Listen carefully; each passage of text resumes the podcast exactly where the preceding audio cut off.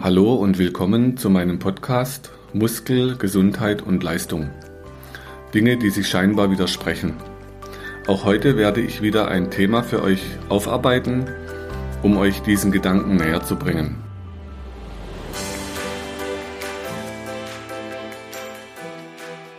In der heutigen Episode soll es um ein sehr aktuelles Thema gehen, und zwar um Angst und Ängste. Wie komme ich gerade zu dem Thema? Da ich ja eigentlich ein Muskelmensch bin oder für Muskelspannungen zuständiger Mensch, für Übungen und in der Praxis natürlich an Menschen arbeite, wo man das gar nicht trennen kann mit Gefühl und Körper und Muskel. Das habe ich jetzt halt mal gedacht, ich nehme das Thema auf als Jahresabschlussthema, weil die letzten eineinhalb, zwei Jahre, da habe ich doch sehr viele Menschen erlebt, die sehr viel Angst in sich tragen. Und so kam es jetzt eben dazu, dass ich äh, aus, auch aus Patientengesprächen gedacht habe, Mensch, das Thema Angst, vielleicht kann man das mal aus verschiedenen Richtungen ein bisschen beleuchten. Da wäre natürlich zum einen die Frage, ähm, Angst, ich habe euch in der Transkription ein bisschen was beschrieben dazu, über die ähm, im Gehirn, welche Botenstoffe sich da verändern, welche Hirnregion, zum Beispiel der Amygdala, da eine große Rolle spielt. Aber zum Beispiel auch die Kombination aus den Basalganglien, Kleinhirn, die praktisch Motorik und Bewegung steuern. Und die Amygdala, die für Emotionen, auch Angst zuständig ist, die sind eigentlich in der Entwicklung Zwillinge. Das heißt, man kann das eben auch in der Embryologie, in der Entwicklung gar nicht trennen, weil sich die Dinge gemeinsam entwickeln. So, und wenn man jetzt über die Angst als Schutzmechanismus, also eigentlich braucht ihr Angst, damit ihr, wenn ihr als Kind mal auf eine heiße Herdplatte drauf fasst, dann wisst ihr, okay, wie sich das anfühlt und in Zukunft werdet ihr da schon vorsichtiger sein und eben so eine gewisse Grundangst entwickeln als Schutz vor Zerstörung. Wenn ihr Menschen erlebt, es gibt zum Beispiel so Menschen, die haben das Gedächtnis verloren. Und da gab es mal einen Versuch mit einem Psychiater, der hat dann ähm, einen Reißnagel in die Hand genommen und hat den Handschlag mit dem Reißnagel gemacht. Jetzt konnten die Leute ihn zwar zuordnen, nicht erkennen, aber sie haben sich an diesen Schmerz in der Hand erinnert und haben genau diesem Mensch die Hand nicht mehr gegeben. Also man entwickelt dann so eine Angst als Schutz vor schlechten Menschen, vor Menschen, die einem wehtun möchten, vor Situationen, die gefährlich sind. Zum Beispiel, wenn ihr auf die Straße lauft, damit ihr nicht unter das nächste Auto rennt, da braucht man eine gewisse Grundangst. Wenn ihr Fahrradfahren lernt, dann kriegt ihr so eine gewisse, ja schon manchmal so eine Ängstlichkeit. Manche werden natürlich auch völlig übermütig, aber die schützt uns auch vor schweren Unfällen. Oder wenn ihr mal bei uns im Schwarzwald ging, so Serpentinstraßen, ja, von, von einer Region, die heißt Biereck, da waren wir oft Schlitten fahren. Da mit dem Fahrrad runterpesen hat total Spaß gemacht. Aber einmal eine nasse Fahrbahn, ihr werdet in Zukunft viel vorsichtiger diese Straße und die Kurven fahren. Aus Angst, dass halt wieder auf die Nase fällt und euch die Knochen aufschürft. Okay, also Angst ist ein wichtiger Faktor in unserem Leben was ich dann zum Beispiel als Apnoe-Tauchlehrer erlebe, dass eben eine Angst uns auch schützen kann, wenn man zum Beispiel in die Tiefe runtertaucht oder wenn man lange unter Wasser bleibt, dass man sich übertreibt, dass man nicht zu übermütig wird. Das andere, viele Menschen haben jetzt Angst, die haben Angst in sich und im Moment ist es so, man hat das Gefühl, dass die ganzen Corona-Bestimmungen, die ganze Krise bei vielen Menschen so tief sitzende Ängste noch viel deutlicher macht. Und ich erlebe dann so verschiedene Auswirkungen. Das heißt, die einen Menschen, da zeigt sich Angst noch viel deutlicher. Das heißt, die haben übertrieben am Anfang mit, mit Handschuhen an und mehrfach Masken und Schild und Plastik über den Kleidern und geguckt, dass sie niemand mehr begegnen. Also wirklich so eine unfassbar tiefe Angst und große Angst. Und auf der anderen Seite gab es Menschen, die waren dann schon sehr locker, die haben das gar nicht ernst genommen. Also auch das hat sich dann nochmal überzeichnet, wenn die so ja fast so, wie soll man sagen, nicht, nicht leichtgläubig ist nicht das richtige Wort. Aber wenn man halt gar keine Angst hat, also auch das ist natürlich kein guter Weg, wenn man es zu leicht nimmt und laissez-faire, das ist vielleicht das richtige Wort. Also zu locker, zu leicht. So, und zwischen diesen ganzen Menschen gibt es natürlich auch noch ganz viele Zwischenstufen und Graustufen.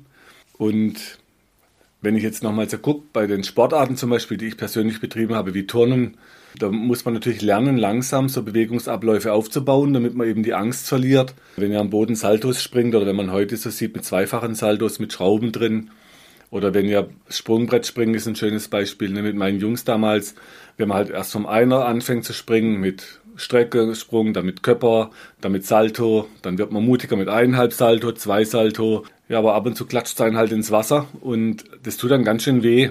Und damit man eben diesen Schmerz vermeidet, ist man ein bisschen ängstlicher manchmal. Manchmal geht man dann noch höher auf einen Dreier, auf einen Fünfer und versucht dann immer neue Dinge oder vom 10-Meter-Turm. Also man versucht immer so Schritt für Schritt diese Angst zu überwinden, weil uns das auch ein Stück weit weiterbringt und weiterentwickelt.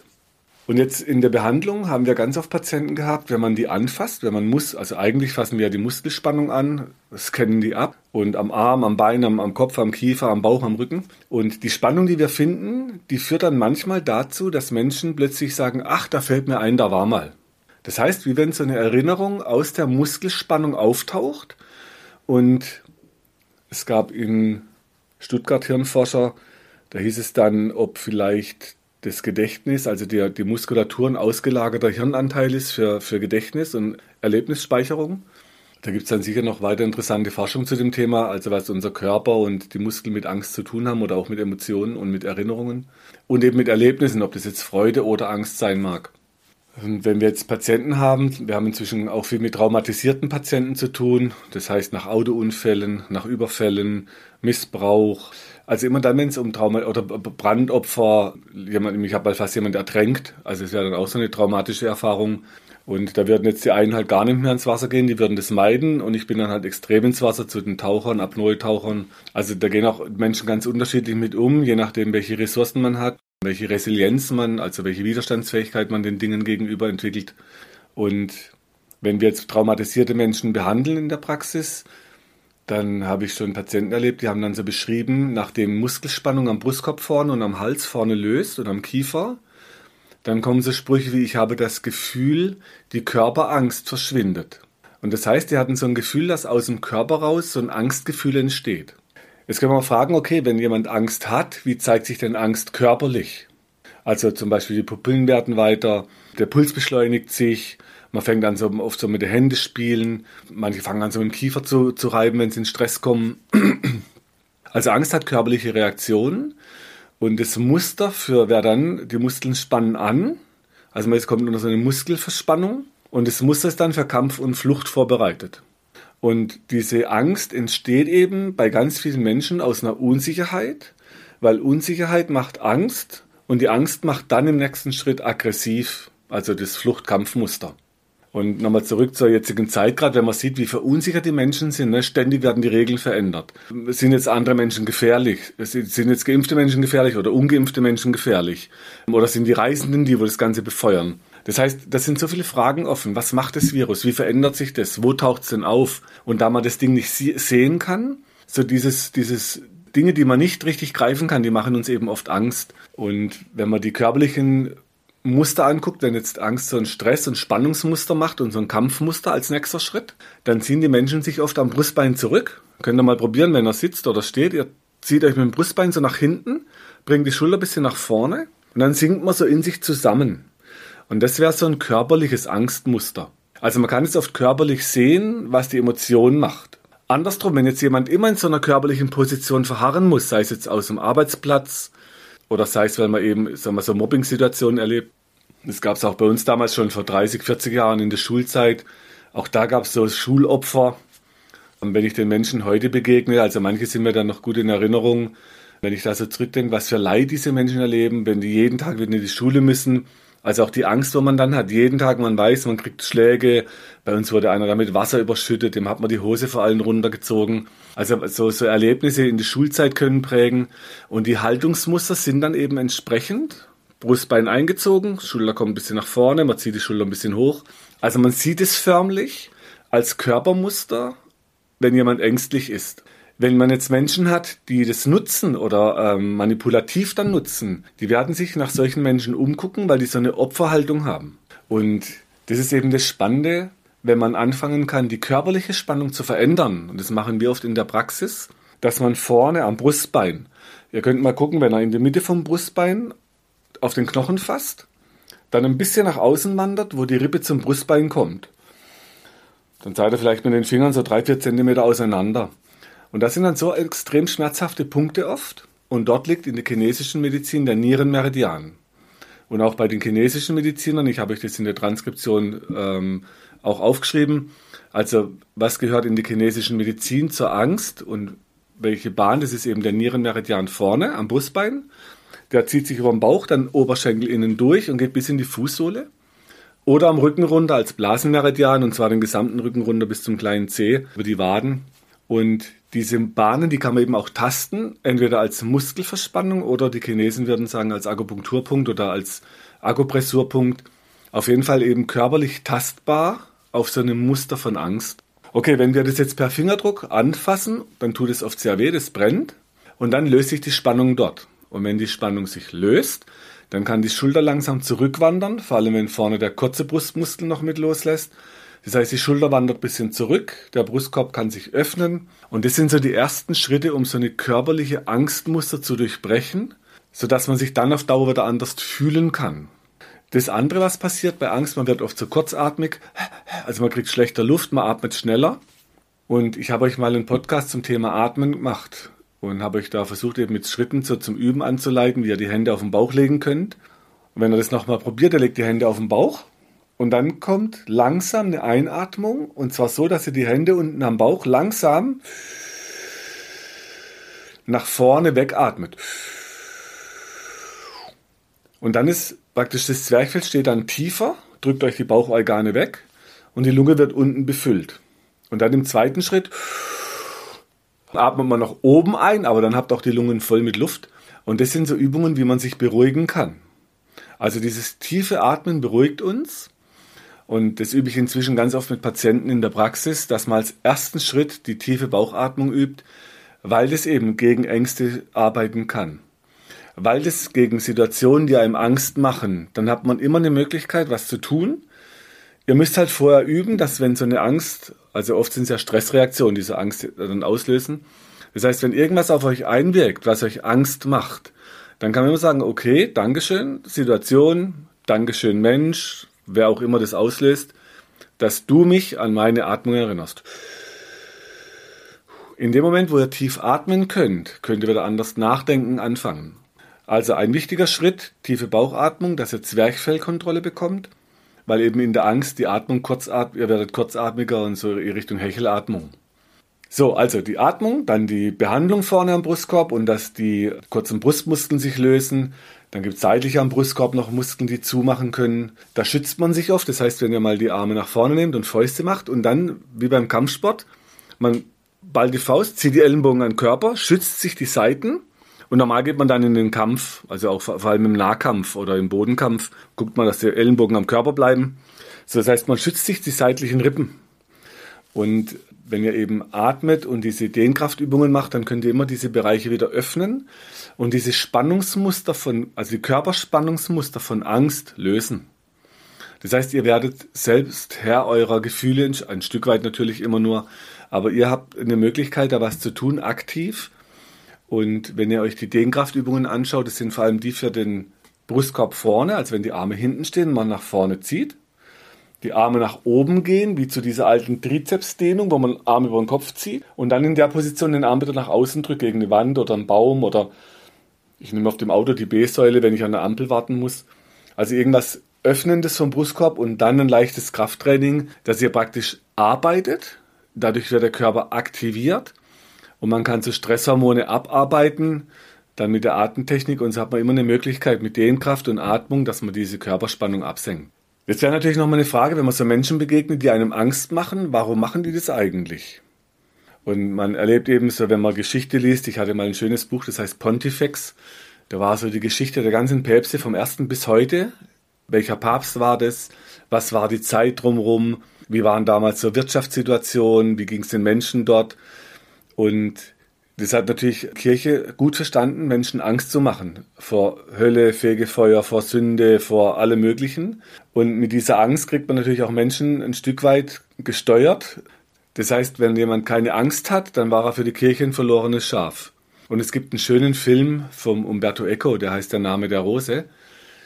Wer ihn von euch sich mal anguckt, dann guckt man auf eine Szene, wo der alte Meister mit seinem Schüler, der geht in so einen Turm hoch und oben im Turm sitzt ein ganz alter Blinder vor tausenden von Büchern. Und der Sean Connery, der den spielt, diesen Meister, der mit dem Schüler hochgeht, der soll im Kloster so Morde aufdecken. Und dann sagt er zu diesem alten Mensch, es fällt ihm auf, dass in diesem Kloster niemand lacht und warum das denn so sei. Und dann sagt der Alte so, naja, Wenn die Menschen lachen, dann haben sie keine Angst mehr. Und wenn sie keine Angst mehr haben, sind sie für uns verloren. Also das heißt, man hat schon früh erkannt, dass man Menschen auch mit Angst ein Stück weit steuern kann. Und es gibt zum Beispiel ganz brutale Systeme wie die Mafia, die macht dann Angst und mit, dem, mit der Angst erpresst sie Geld. Im Moment ist so, dass natürlich die Medien sehr viel Angst verbreiten und ich habe oft gedacht, so aus meiner, ich mache jetzt seit 30 Jahren medizinische Fortbildungen, ich habe dann oft gedacht, gerade weil ich eben auch viel in die Psychologie äh, unterwegs war und mit traumatisierten Menschen muss man sich um Psychologie und um Menschen kümmern. Wieso verbreiten die denn keine Ruhe? Also warum verbreiten die so eine Panik? Und ich hatte Covid, bei mir kam kein Fernsehteam und hat es aufgenommen. Das heißt, wenn es einem hinterher gut geht, das scheint für viele Menschen nicht interessant. Und wenn jetzt alle Menschen, die jetzt schon genesen sind und die keine schweren Verläufe hatten, also viele hatten auch gar nichts bemerkt, wenn man die alle jetzt nehmen würde und öffentlich machen, dann hätte man ein ganz anderes Bild von dieser Covid-Erkrankung. Das heißt, und zwischen dieser völligen Panik und völliger Angst und diesem völligen Verdrängen, dass es das gar nicht gäbe, falls ihr euch zurückerinnert, das gab es auch bei AIDS damals, das habe ich noch mitgekriegt, da gab es genau die gleichen Diskussionen, AIDS gibt es gar nicht, äh, dieses Virus gibt es nicht, dann hatte man Angst, dann gab es damals, äh, man hat dann gemerkt, okay, Kondome schützen, dann war manchmal so eine Unsicherheit, wenn man sich küsst, äh, hast du einen AIDS-Test. Also es war genau die gleiche Unsicherheit das hat sich dann gelegt. Heute gibt es Medikamente. Und so richtig diese Panik vor AIDS hat heute, also soweit ich es in meinem Bekanntenkreis mitkriege, keiner mehr. Das heißt, es hat sich verändert und ich bin mir sicher, auch mit Covid wird sich das verändern. Jetzt kommen die ersten Medikamente auf den Markt. Viele Menschen sind gelassener geworden, die sind dann geimpft, die sind, also vieles hat sich beruhigt. Die Frage ist natürlich jetzt für mich aus meiner Sicht, wann kommt die nächste Panikmache? Wann kommt so die nächste Angst? Man hat zum Beispiel die Angst vom Terror nach 9-11 befeuert.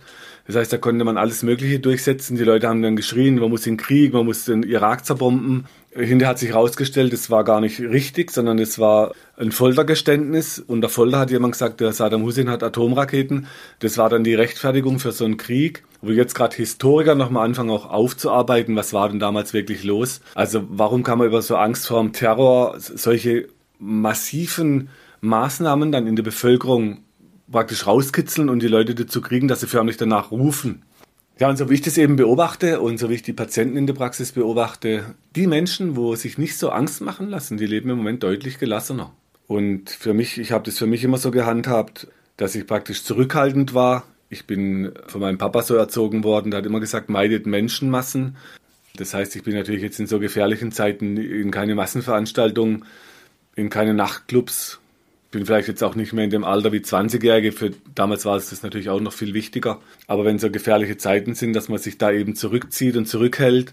Und trotzdem hätte ich mich nicht komplett isoliert. Also ich hätte mir von niemandem verbieten lassen, meine Kinder in den Arm zu nehmen, selbst wenn die die Pest hätten. Und da muss man sagen, da muss man halt so einen Weg finden, ne, dass man eine gewisse Grundangst, also dass man halt sinnvoll auch in der Praxis natürlich dann so Schutzmechanismen aufbaut, dass wir das abschirmen, so gut es geht mit Plexiglas, dass wir Bereiche betrennen, dass man sich eben die Masken anzieht, dass wenn man krank ist, daheim bleibt. Das habe ich zum Beispiel gelernt in dieser Pandemie. Da war ich früher sicher auch einfach zu ja, ich habe gedacht als Selbstständiger und ich bin in der Verantwortung für die Patienten, ich muss da sein, so dass man dann denkt, na gut, wenn man dann immer da ist, dann gilt man natürlich auch als besonders stark, ne? Wenn, aber natürlich Blödsinn, wenn man krank ist, bleibt man zu Hause.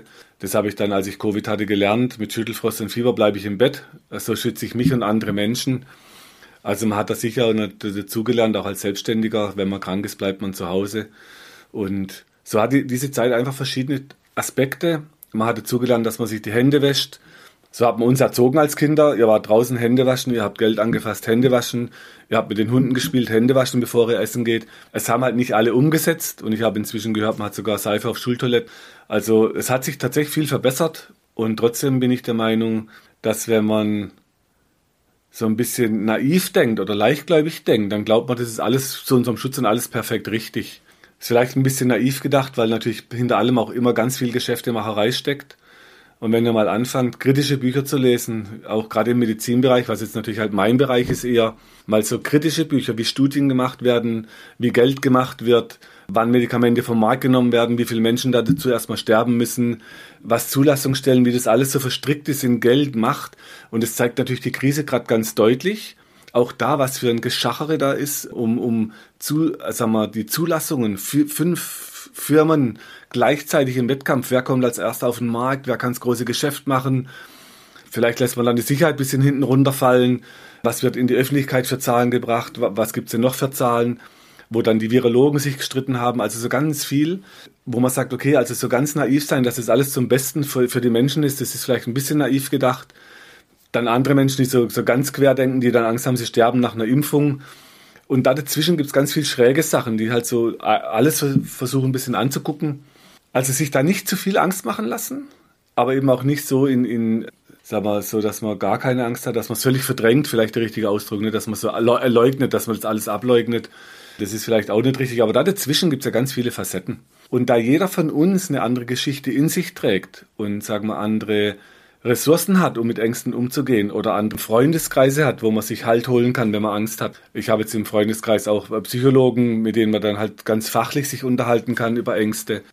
Ich wurde auch gefragt, ob ich denn keine Angst vor Covid hatte. Dann habe ich gesagt, nein, hatte ich nicht, weil erstens ich bin nicht über 80, ich habe keinen Body Mass Index über 40, ich bin keine soziale Minderschicht und es waren die drei härtesten Kriterien, wo Menschen, also wirklich auch viele gestorben sind. Dann als Apnoe-Taucher weiß ich, wie man tief atmet. Ich ernähre mich vernünftig, bin Sportler. Das heißt, die Gefahr, dass ich wirklich schwer krank werde oder auf Intensivstationen komme, die war sicher sehr viel geringer wie für vielen anderen Menschen. Und wenn man jetzt natürlich davor Angst hat, da wird man sich anders schützen müssen. Und naja, das ist halt immer so die Frage, ne? was habt ihr für eine Erziehung genossen? Wie war eure Familie? Was waren eure Erlebnisse in eurem Leben? Also wie viel Angst steckt in euch? Und dann ist halt so, dass wir jetzt in der Praxis zum Beispiel, im therapeutischen Kontext, da versuche ich natürlich schon noch, dass Menschen anfangen, an ihren Ängsten zu arbeiten. Wenn der das nicht macht, dann seid ihr natürlich immer oft auch Opfer. Das heißt, man kann euch dann halt alles Mögliche verkaufen, was ihr alles machen müsst. Und, und ihr werdet immer in so einem Kreislauf drin sein, dass euch andere immer sagen, was ihr zu tun habt und was gut für euch wäre. Das heißt, wenn man jetzt anfängt, an seinen Ängsten zu arbeiten, dann ist es was anderes, wie einfach immer das tun, was andere einem sagen. Oder was andere für gut befinden. Und ich habe jetzt gerade die letzten Tage interessanterweise mehr Menschen erlebt, die langsam anfangen, sich aufzuregen. Die haben jetzt zwei Impfungen, drei Impfungen gegen Covid hinter sich und merken aber, sie können sich halt trotzdem anstecken, können es trotzdem weitergeben, sie können trotzdem schwer krank werden. Es gibt auch Leute auf den Intensivstationen, die mehrfach geimpft waren. Das heißt, die Leute merken, dass sie da eine Hoffnung hatten oder dass man ihnen Hoffnung gemacht hat, die sich jetzt aber anscheinend nicht so richtig erfüllen kann. Und das heißt, wenn man dann den Menschen so mitgeben kann, man kann ja auch an den eigenen Ängsten arbeiten, warum man sich da so eine Angst machen lässt oder wovor man so viel Angst hat dann ist es halt auch ein Weg, dass man sagt, okay, ich mach, ich kann ja beides gehen. Ne? Ich kann den einen Weg gehen, dass ich zum Beispiel als Risikopatient mich impfen lasse, um dann Schutz zu haben, dass ich, sagen wir, weil wenn unsere Behörden hingehen und so, so mit so Impfbussen zu sozialen Minderschichten fahren, wo dann vielleicht auch Übersetzer dabei sind, also dass man Gruppen schützen kann. Aber das andere, dass ich dann für mich noch einen Weg finde, wie ich mit meiner Angst umgehen kann, oder dass ich vielleicht weniger Angst entwickle. Und das Spannende ist eben, dass uns halt vor allem auch Angst macht, Dinge, die man gar nicht greifen kann, die man nicht sieht. Und das sind halt Bakterien, Viren sind da ein großes Thema. Früher waren es halt Hexen, das war so was nicht Greifbares, was man nicht sehen konnte. Und wenn man dann so Menschengruppen anschaut, was da für Dynamiken entstehen, das ist schon interessant. Aber das ist eben genau das Spiel. Wenn Menschen unsicher sind und Angst kriegen, dann werden sie eben aggressiv. Aber das ist ein normaler Weg, sodass eben sehr ängstliche Menschen oft auch sehr aggressiv sind oder werden. So, und, und da muss halt jeder für sich irgendwie einen Weg finden. Und ich kann euch nur den Rat geben. Also, ich habe das dann so gemacht, ich habe mir natürlich die offiziellen Wege angeguckt. Ich habe mir in letzter Zeit auch Talkshows angeguckt von so Fachleuten, wie die diskutieren. Dann eben auch Bücher gelesen, die das Ganze ein bisschen kritisch betrachten. Hintergrund angeguckt, wie Geschäftemacher entsteht. Also, so habe ich halt mit meiner Angst versucht, Informationen zu kriegen aus allen möglichen Richtungen. Und als ich krank war, habe ich es gemacht wie immer. Ich lag im Bett, ich hatte halt Fieber, Schüttelfrost, also heiße Bäder mache ich dann immer.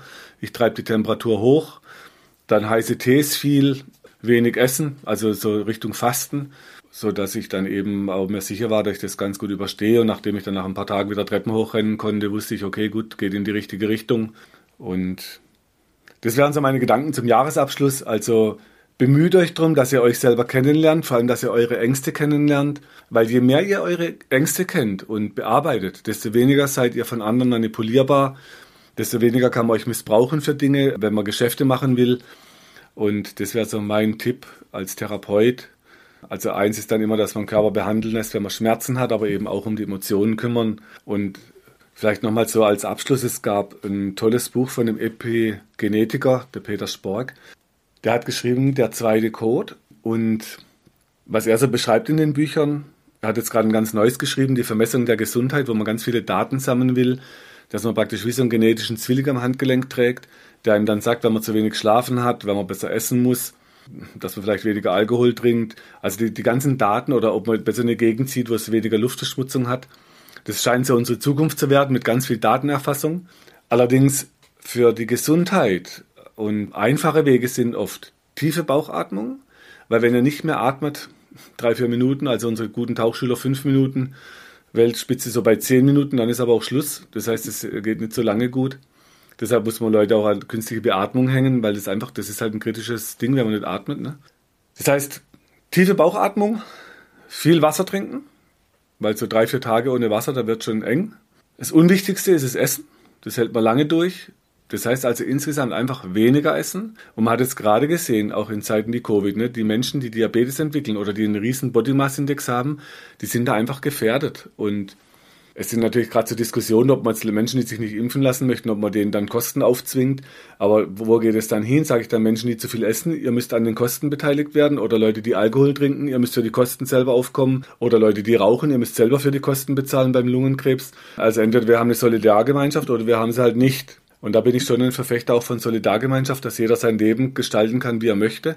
Und eben die tiefe Atmung kann ich selber machen, viel Wasser trinken kann ich selber und nicht zu viel essen. Und wenn ihr nur die drei Dinge beherzigt, dann habt ihr schon so viel mehr für eure Gesundheit getan. Das kostet euch gar nichts. Und es kann euch eben schützen vor noch mehr Medikamenten und in so einen Teufelskreis zu kommen zwischen Schmerz, Krankheit, Medikament, noch mehr Medikament, noch kränker. Also man muss da nicht unbedingt reingeraten. Man kann natürlich nicht sagen, das wird nicht passieren, weil dafür gibt es viel zu viele Facetten im Leben. Also ich habe dann auch Leute erlebt mit vier Schachteln Zigaretten am Tag, die waren nicht mit Lungenkrebs krank. Dann habe ich Nichtraucher erlebt, die hatten halt Tumore. Also da gibt es keine Sicherheit, aber die Tendenz, dass man besser durchkommt, scheint doch relativ hoch, wenn man bewusst und tief atmen kann, wenn man viel Wasser trinkt und wenn man nicht zu viel isst. In diesem Sinne wünsche ich euch ein gutes Jahresende, dass ihr für euch gute Erkenntnisse gewinnt. Vielleicht hilft euch diese, diese Gedanken ein Stück weit weiter. Wie gesagt, in der Transkription sind dann noch verschiedene Sachen hinterlegt. Und dann startet gut ins neue Jahr mit guten Kräften, mit tiefen Atemzügen und ausreichend Wasser.